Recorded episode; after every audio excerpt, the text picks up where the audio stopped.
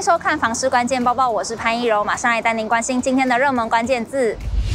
今天的热门关键字：夜市宅。说到夜市，你会想到闲物设施还是生活机能呢？距离夜市近，买吃的就很方便。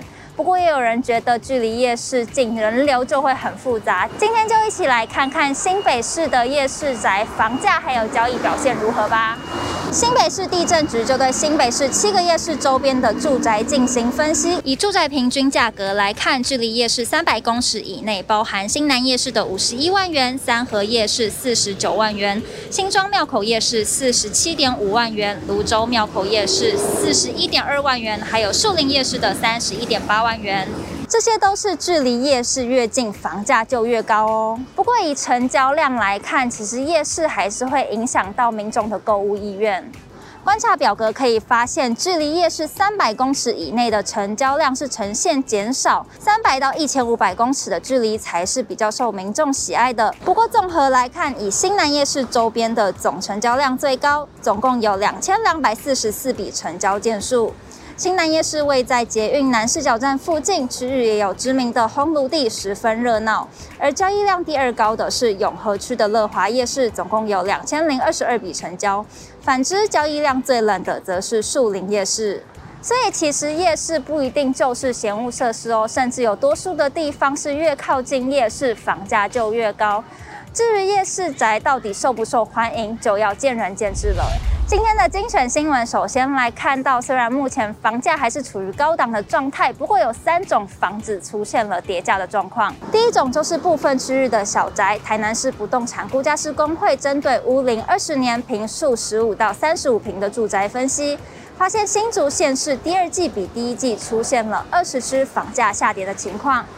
第二种是卖压大的社区，或是出现赔售的社区。近期六都都有不少区域出现了非特殊成交户的地板价。第三种是凶宅类产品，这类产品恐怕会创新低，并且拖累社区房价。邻居的素质常常会影响到居住的品质还有舒适度哦。而且如果遇到不好的邻居，恐怕就会令人非常困扰。近日，一名网友抱怨自己的邻居在楼梯间堆满了杂物好多年，东西多到乍看之下根本就像客厅。向公家单位反映，却都没有被解决。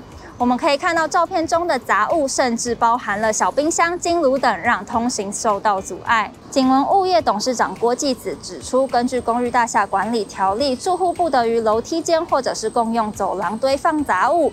如果有这样的现象，管委会应该要制止，或者是按规约处理。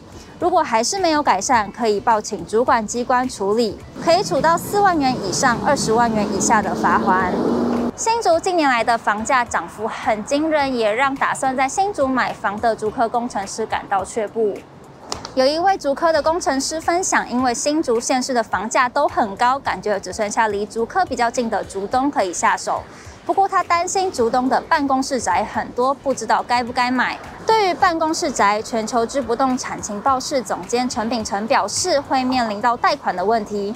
如果权状上面登记为一般事务所，就很难贷款贷到八成，甚至有部分的银行不承做这类的产品。另外还有管线的问题，一般办公室基于安全的考量，不会设置瓦斯管线。如果自行进行管线、室内隔间、浴室等二次施工遭到检举，恐怕会被拆除处理。今天的买房卖房，我想问，有网友想问。大家会不会考虑买台北市屋龄四十年以上的房子呢？不少网友都说地段还是最重要，不过也有人说，如果屋龄超过三十年以上，最好不要购买大楼。除了公寓修缮比较简单省钱以外，市区低价的旧大楼出入也比较复杂，也容易漏水或是产生结构安全的问题。如果你喜欢今天的影片，不要忘记按赞、订阅、分享，还有开启小铃铛，也不要忘记点开下方资讯栏的链接，了解更多新闻内容。